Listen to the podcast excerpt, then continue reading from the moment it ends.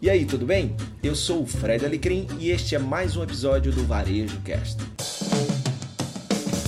Salve, salve! Uma ótima noite, quinta-feira, 21 horas, uma ótima noite ou uma ótima tarde, uma ótima manhã, afinal de contas, você pode estar vendo a gente agora em qualquer um dos turnos, afinal de contas, está no ar o nosso 30 na quinta, 30 minutinhos de notícias comentadas do mundo dos negócios toda quinta-feira aqui no nosso canal no 30, por 30 numeral, na quinta por extenso. Esse programa que é feito a partir de Natal, com conexões em São Paulo, e comigo estão aqui Fred Alecrim e Caio Camargo. Fred Alecrim, boa noite. Boa noite, Luiz. Boa noite, Caio. Boa noite a todos e todas que nos veem e nos ouvem agora. Mais um 30 na quinta e muita notícia boa aí para a gente comentar. Caio Camargo, diretamente de São Paulo. Boa noite, boa tarde, bom dia. Boa noite, boa tarde, bom dia. Boa noite, Fred. Boa noite, Luiz. Como é que tá, cara? Tudo bem? Tudo maravilhoso. Vamos começar nosso programa de hoje. Olha, lembrando para você que está ouvindo a gente no nosso podcast, a gente tem tido uma repercussão muito legal no podcast. Obrigado por tua audiência, obrigado por compartilhar um pouco das ideias aqui do 30 na Quinta. Esse que é o episódio número 14, neste dia 8 de outubro de 2020. Já são 14 historinhas contadas aqui por este trio. Obrigado a você que nos acompanha no podcast, obrigado a você que nos acompanha aqui no YouTube. E aproveita agora e se inscreve aqui, tá? Para que você seja notificado toda quinta-feira quando tiver novo programa no ar. Bom, então vamos então para os nossos assuntos de hoje, tá? A Warburg Pincus investe 100 milhões de dólares na Take, na maior, no maior Series A do Brasil, daqui a pouquinho a gente explica melhor isso. A Neon lança conta digital gratuita para MEI com diversos benefícios. A Macy's investe no Compre Agora, Pague Depois. 52% dos brasileiros trocariam de emprego para trabalhar em home office. Além do destaque da semana, nós vamos hoje passear um pouco pelo seguinte destaque, meus amigos e minhas amigas que nos acompanham aqui: o Pix que já foi notícia nesse programa em episódios atrás e que é talvez o grande assunto da semana, né? Mas enfim, vamos lá, Fredão, para o nosso primeiro primeira notícia que é, está publicada aqui no Brasil, no Brasil Journal. A Warburg Pincus investe 100 milhões de dólares na Take, a maior Series A do Brasil, uma empresa de tecnologia que ajuda companhias a conversar com os clientes no WhatsApp e redes sociais. Acaba de levantar 100 milhões com a, o Warburg Pincus, na maior aposta até agora de que o chamado Conversational Commerce, Conversational Commerce é o futuro do varejo. Esta é a maior rodada Series A da história do Brasil e o primeiro aporte externo desde que a Take foi fundada em Belo Horizonte em 1999. O Warburg Pincus está comprando uma participação minoritária relevante. Bom, então vamos começar a, comentar a notícia, na verdade, no meio que um beabá aqui, né? Vamos explicar primeiro o que é o conver, Conversational Commerce e eu queria também que vocês definissem o Series A para a gente contextualizar melhor a notícia. Eu converso com, começo com você, Caio Camargo. O Series A são as startups aí que elas já valem né, mais de 10 milhões, acima de 10 milhões já, já considera investimentos de Series A, né? Ou seja, ela vale 10 e os caras vão valer, vão investir 30, 40 nessa história para que ela cresça, né? E vá para outro tipo, para outro nível nessa história toda.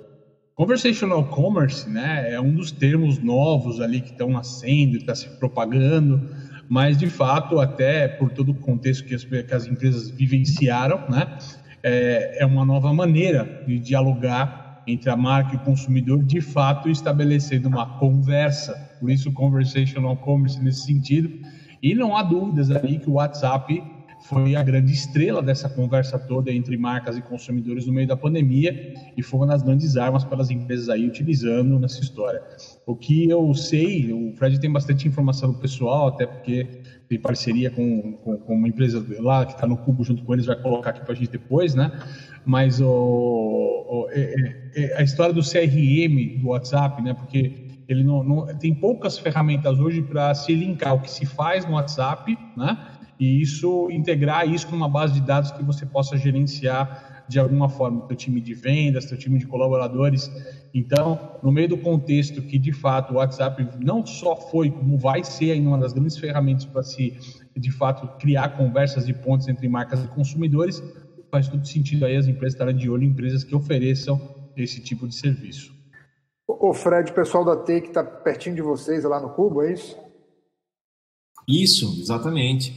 E, e, uma coisa uma coisa muito bacana, né? Além de ter né, a turma do Cubo aí crescendo, eu também achei bacana, se você, né, se dando uma olhada na, na notícia, e isso é muito importante para todo mundo que nos vê aí, tanto de carreira quanto de é, um empreendedor, que para chegar nesse modelo de negócio, eles mudaram três vezes. Né? Então, eles começaram vendendo é, ringtones, né? É, toques para celular.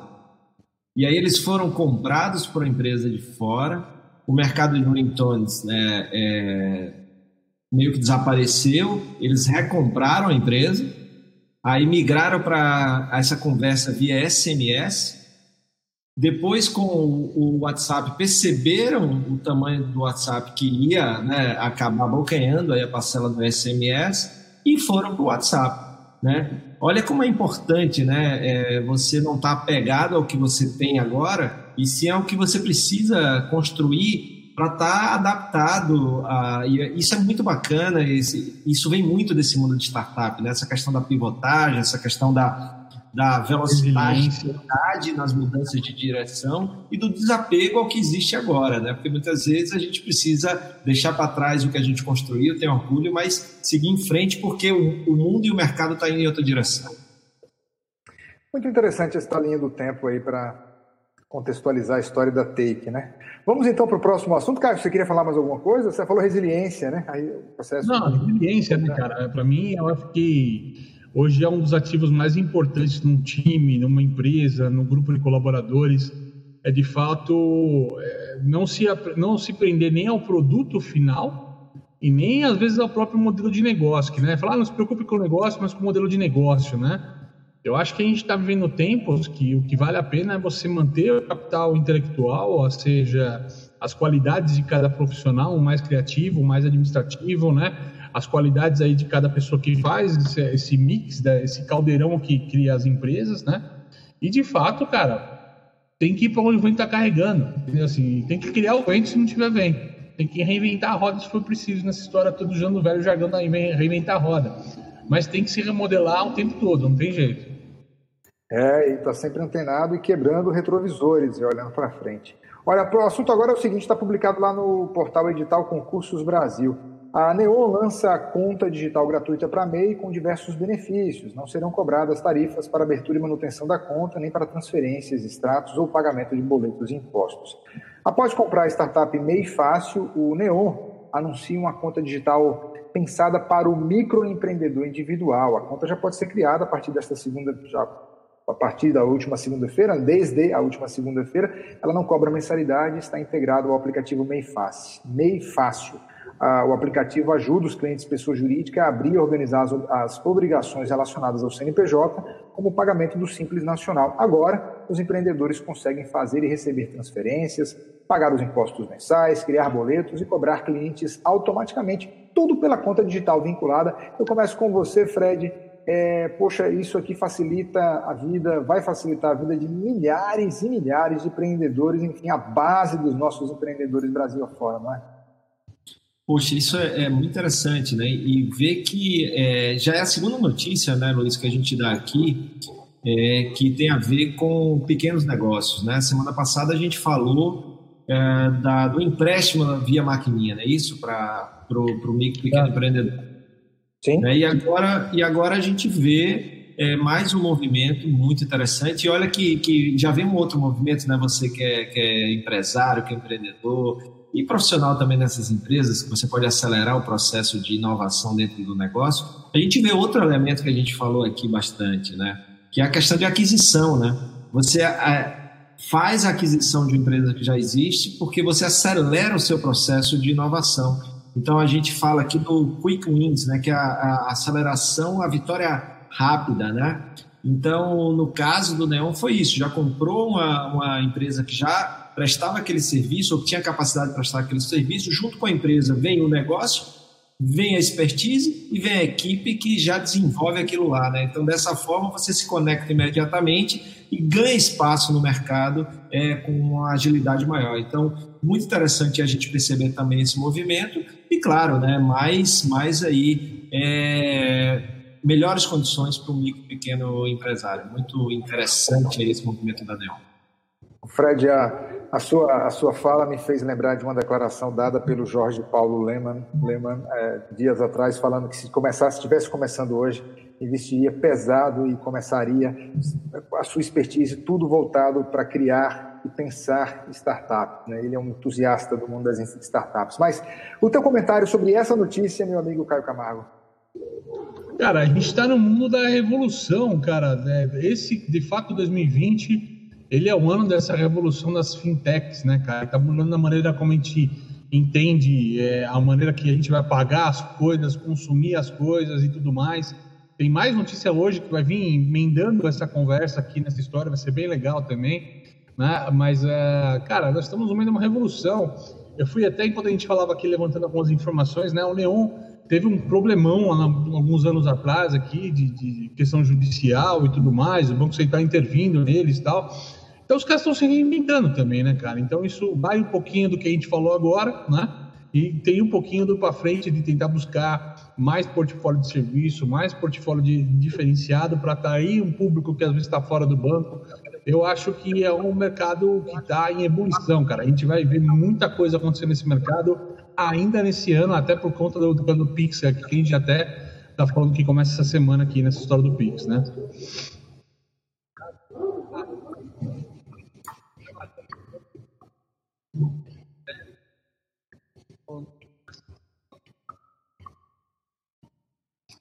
Ó, então vamos lá, vamos aqui para o próximo assunto que está publicado na Reuters. A Macy's investe é, é, no compre agora e pague depois. A notícia da conta aqui de que eles, enfim, acabam de assinar um, um acordo para é, com um grupo sueco, né, o grupo Klarna, é, para esse tipo de, de, de posição, esse tipo de pagamento.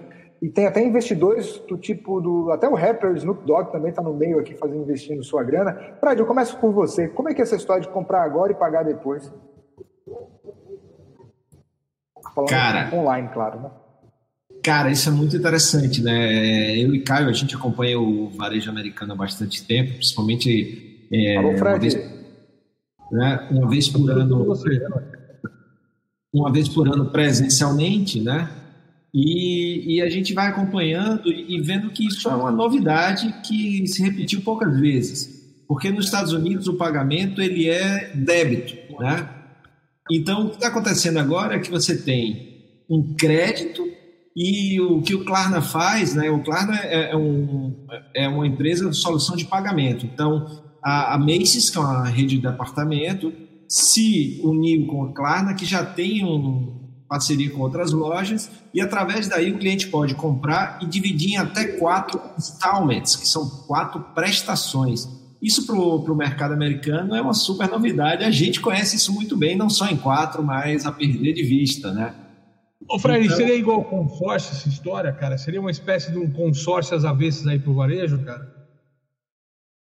É, cara, é assim é interessante, né? Porque assim você vê isso, segundo, né, segundo a matéria, vem muito baseado nessa questão da, da, da perda de, né, de a, a, incerteza do futuro e, claro, uma, uma, um controle no orçamento por causa da pandemia. Então, para continuar vendendo, não dá para ser à vista, então você acaba é, financiando em quatro vezes aí, né?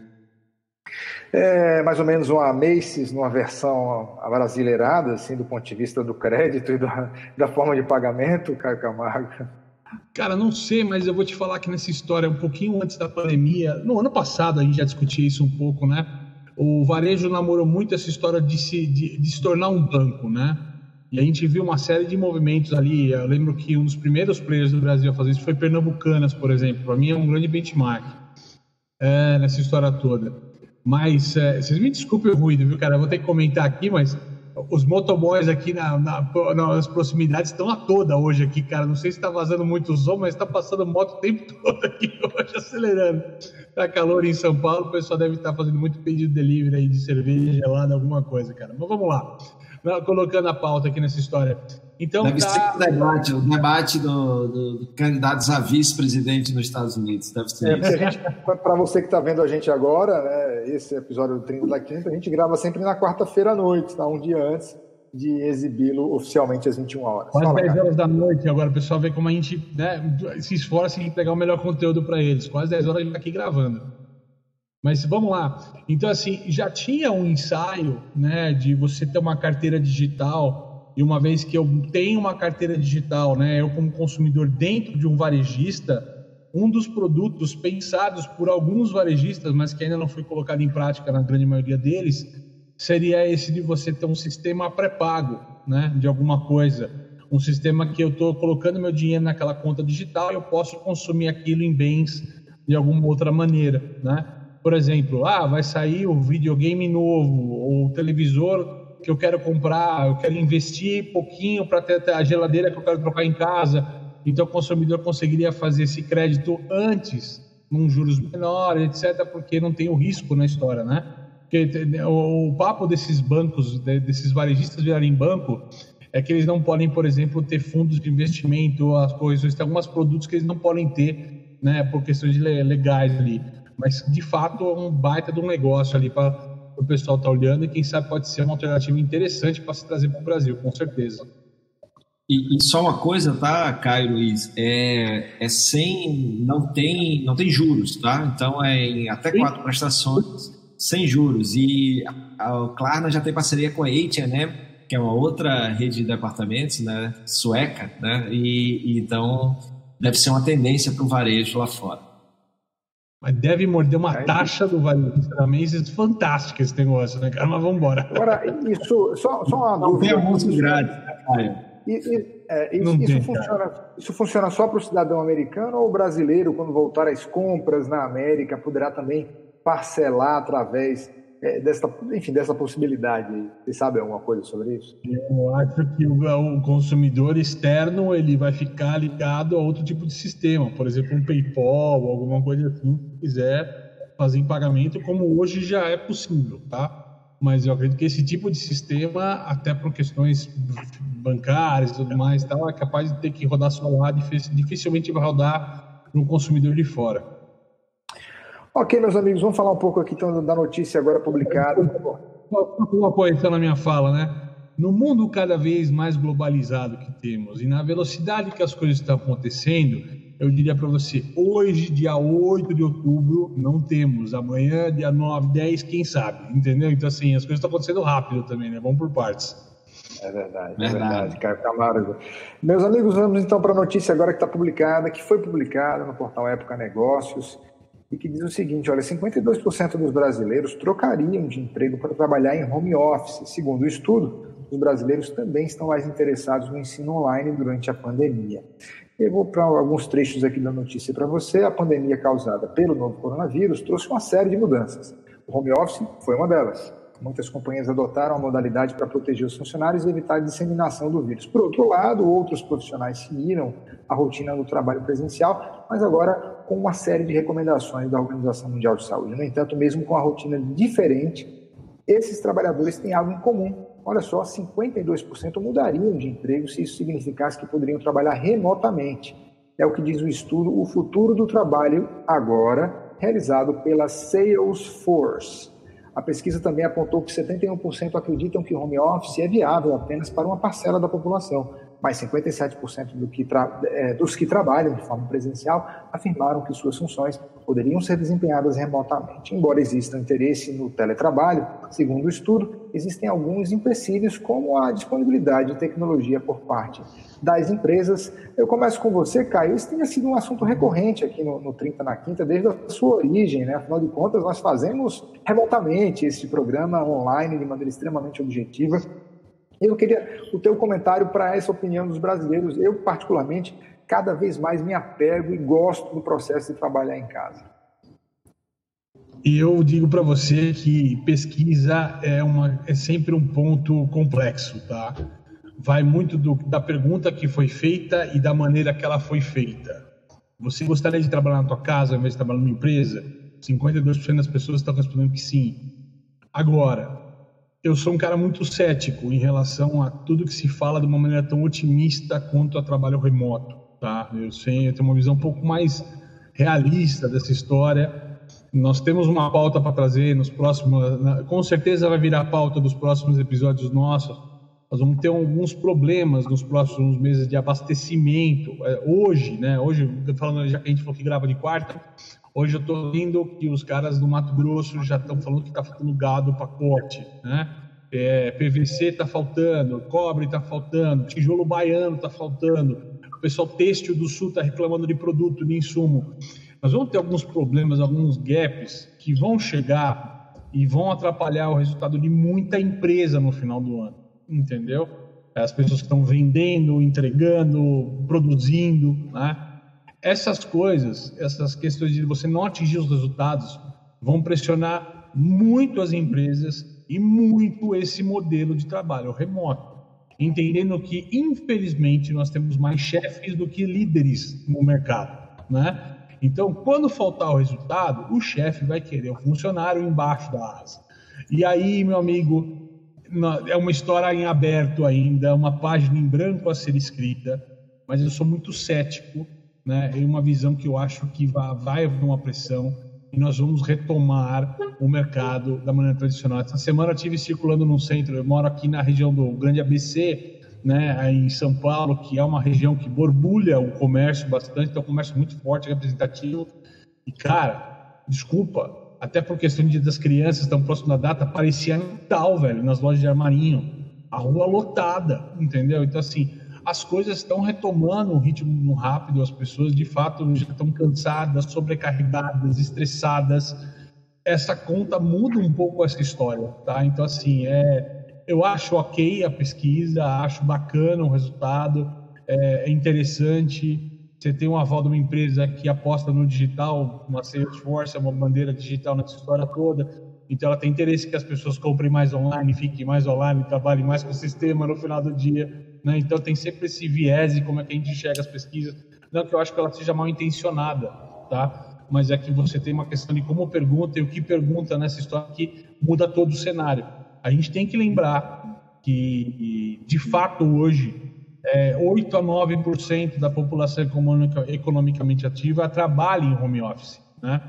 Tem 90, mais de 90% que não está nessa história. Então, quando você olha para os 90, quer gostaria de trabalhar, eu queria fazer isso, mas não posso. Né? Ah, eu acho que posso, eu acho que daria. Então, assim, são questões ainda muito abertas. A gente ainda, eu diria para a gente que a gente está vivendo um grande gerúndio nessa história toda, né? aprendendo, entendendo, né, buscando. Então é difícil você cravar que vai mudar, cravar que vai alterar tudo, cravar que vai ser muito diferente. Eu acredito que quebramos alguns mitos, de, só para não alongar muito nessa história, e o principal é que flexibilizar a jornada de trabalho ela é muito interessante. Eu acho que nós não vamos nem para o 8, voltar ao que era, nem para o 80 mudar tudo. Mas o 44 vai funcionar. Eu acho que eu até já disse isso em algum outro episódio nosso. A, a, frase do programa até agora, estamos vivendo um grande gerúndio. Já anotei para adotá-la no meu programa de rádio. Fred Alecrim, vamos agora conversar então com o nosso eremita, aquele que há muito não sai de casa, que vive, que se adaptou, que está gostando, que está curtindo esse momento. Fred Alecrim, que redesenhou por completo a carreira com esse processo de isolamento. Pois é, velho, pois é. é primeiro, eu acho fantástico essa essa reflexão que o Caio faz e como ele, ele traz essa questão do gerúndio, que é a representação do momento de transição que a gente está passando, né? Então, esse é um fato. É... E aí eu acho, acho muito interessante. Outra coisa é o que você falou, Luiz, que é, eu me adaptei muito bem. Agora, voltando ao que o Caio falou, me adaptei muito bem porque o meu modelo de negócio permite. Né? Então a pesquisa vai muito do extrato é, de onde foi tirado, né? Isso daí. É claro que tem muita gente que trabalha presencialmente, que vê gente trabalhando em casa e gostaria, mas não pode pela essência daquele negócio, pela essência daquele trabalho.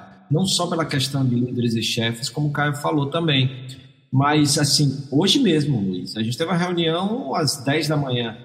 Você poder ter uma reunião sem precisar entrar num carro, sem poder, sem precisar pegar trânsito, sem precisar. Olha o tempo, a, gente consegue ser mais efetivo na hora de trabalho, no dito é, horário de trabalho, porque a gente elimina da nossa vida é, os deslocamentos. Nós estamos falando de Natal, que é uma cidade menor. Imagina Caio quanto que ele gasta por dia em deslocamento, que ele mora em São Paulo. Então, se a gente elimina daí. É fácil, né? hoje, no mínimo, no mínimo três horas, cara. No mínimo três horas de ida e volta. Três horas para ir e voltar. Uma hora, uma hora e meia ida, uma hora, e meia volta. Três horas de vamos volta. Imaginar, então, essas três horas, vamos imaginar essas, essas três horas do Caio é, de efetividade, né? de, trabalho, de presença no trabalho. Eu não preciso trabalhar depois do expediente nem antes do expediente, porque eu tenho o tempo necessário para trabalhar durante o expediente. E porque né, o tempo de deslocamento rouba muito, fora o estresse que o tempo de deslocamento dá, fora o acordar antes, né, fora um monte de coisa que traz com isso. Então, assim, infelizmente, nem todo mundo tem a possibilidade. E com essa pandemia, ela mostrou mais ainda essas diferenças, não só essa diferença de quem pode e quem não pode, como também quem até pode, mas não tem condição, não tem acesso à internet, é, a casa é uma casa pequena, então não tem um cômodo legal para fazer aquilo. Então também tem as desigualdades, é, não só essa questão do, do trabalho poder ou não poder, mas também temos as desigualdades, infelizmente, do nosso país, que não são pequenas. É desse jeito, meus amigos. Vamos lá então. É, bom, saindo das notícias, vamos então para o nosso destaque da semana. E o destaque não poderia ser Oi, outro. Oi, Oi, Fred. Só uma coisa. Eu, por mim, né, tirando a, as viagens internacionais e tal, porque outra coisa que eu percebi, eu não sei vocês, mas esse tempo que eu passei, é, essa semana eu saí mais, mas esse tempo que eu passei, velho, eu não peguei uma gripe. E eu, eu vivia com rinite, eu vivia com um monte de coisa. Por quê? Porque a gente vive dentro de avião, a gente vive em ambientes com muita gente. É, então, o nosso hotel. trabalho é hotel, viagem, madrugada, acordando, tal, tal. Então, é, a gente pode até desenvolver outro tipo de, de doença, né? Tá sentado demais e tal, não sei o quê. Mas, velho, daquela lá, então ainda tem isso também, né? Então, eu sou apaixonado, embora sei que é, nem, nem sempre é possível para todo mundo. É, eu queria só ressaltar. Eu, eu, eu, antes de a gente ir destaque, eu vou falar só uma coisa, confessando para os nossos ouvintes aqui uma questão pessoal. Com a escola funcionando, o home office vai ser maravilhoso, cara. Porque sem escola, cara, o home office é um problemão para quem tem filho pequeno, cara. Mas assim, pra... é legal conviver com a família, é bacana, mas é uma questão que atrapalha o foco, a produtividade, assim. Mesmo que você tenta balancear, cara, puta, todo dia bater certinho é muito difícil, cara. A criançada é. precisa de outro ambiente, precisa da escola, precisa da fronteira, é um pouco complexo isso. E já que você falou sobre esse assunto, a, a notícia fala sobre a questão do, da, da, busca pelos concursos, pelos cursos online. O Conselho Nacional de Educação, de ontem para hoje, é, decidiu que os cursos online, que é a forma híbrida de estudo, ela pode seguir até o final de 2021 né, ela pode, não é que vai ser, ela pode. O Conselho Nacional ele, ele, é como se fosse um farol, né? Ele dá alguns indicativos. Então, em termos de, de educação, Caio, as coisas ainda estão muito incertas. Mas, ó, rapidinho, nosso programa está hum. acabando, falta só dois minutinhos. A gente já falou sobre o Pix aqui, a gente já anteviu uh, meses e atrás. vai falar da, da, da Livap? Não? Você ah, eu, eu, eu, cortei a Livap porque eu queria falar do destaque da semana, que é o Pix. Parece que, manda, parece... você você manda. Me parece que o brasileiro de fato comprou a ideia. Eu estou animado porque eu quero poder transferir, quero poder fazer as minhas coisas no fim de semana às vezes. Às vezes a gente deixa de pagar algo ali por, por besteira, TED, DOC, enfim. Quem quer começar falando, até se puder rapidamente contextualizar o que, dizer de fato o que é. Caio Camargo, o Pix. Não, o Pix, o Pix vai mudar a maneira como a gente transfere dinheiro, tá? uma maneira muito mais interessante tudo mais. Vamos explicar para o Bolsonaro, né? Como funciona, sem falar em política, que ele falou que ele não sabia nada a respeito, né, cara? Foi tá, até assunto que ele manda. É Vou usar a frase dele. Ele falou, pô, não estou sabendo nada. Ele falou, como não está sabendo nada, né, cara? Mas vamos lá. Não, é, é, obviamente é uma maneira super interessante que vai potencializar uma série de questões de pagamento digital, pode trazer uma galera que está fora dessa questão da bancarização, do pagamento digital para dentro dessa conversa. Isso vai, assim, né, é, vai possibilitar que as pessoas troquem dinheiro digital de uma maneira muito rápida, façam uma transferência para você de uma maneira muito rápida. algumas nuances complexas no meio da história, mas o principal é o seguinte: o primeiro resultado. Primeiro dia, mais de 2 milhões de pessoas cadastrando no Pix para usar o Pix nos principais bancos de mercado, obviamente falando, travou todos os sistemas. Hoje, quarta-feira, os números estão aí, mais de 10 milhões de pessoas já fizeram esse cadastro. Considerando que a população bancarizada é 50%, 60%, né? ou seja, nós vamos falar em 100, 100 milhões, 90 milhões, alguma coisa assim, de contas possíveis nessa história toda, já temos aí um bom volume já logo na primeira semana de pessoas aderindo ao Pix. Então isso tem bons olhos e bom futuro com certeza. Começa oficialmente no dia 3 de novembro, tá? Agora que está rolando são os pré-cadastros. Fred, você quer falar alguma coisa sobre o Pix? Eu estou contando os dias. Não, só, só a questão da, de quanto isso vai ser revolucionário para esses meios de pagamento e tem a questão do custo também, né? E 2021, 2022 a gente vai fazer o Pix também para, para fora do país. Termina aqui o 30 na Quinta desta semana. Muito obrigado por sua audiência. Boa noite, boa tarde, bom dia.